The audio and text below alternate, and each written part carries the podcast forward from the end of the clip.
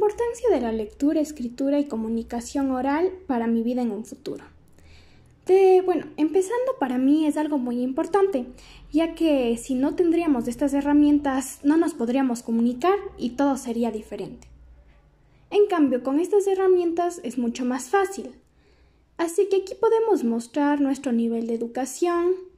Mediante la comunicación oral podemos llegar a diferentes personas y también eh, con la escritura.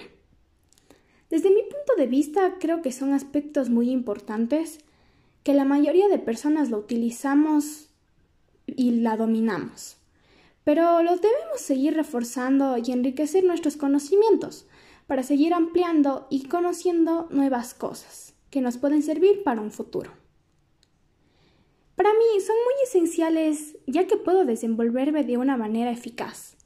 Las personas me entienden y mi meta es seguir mejorando estos tres aspectos.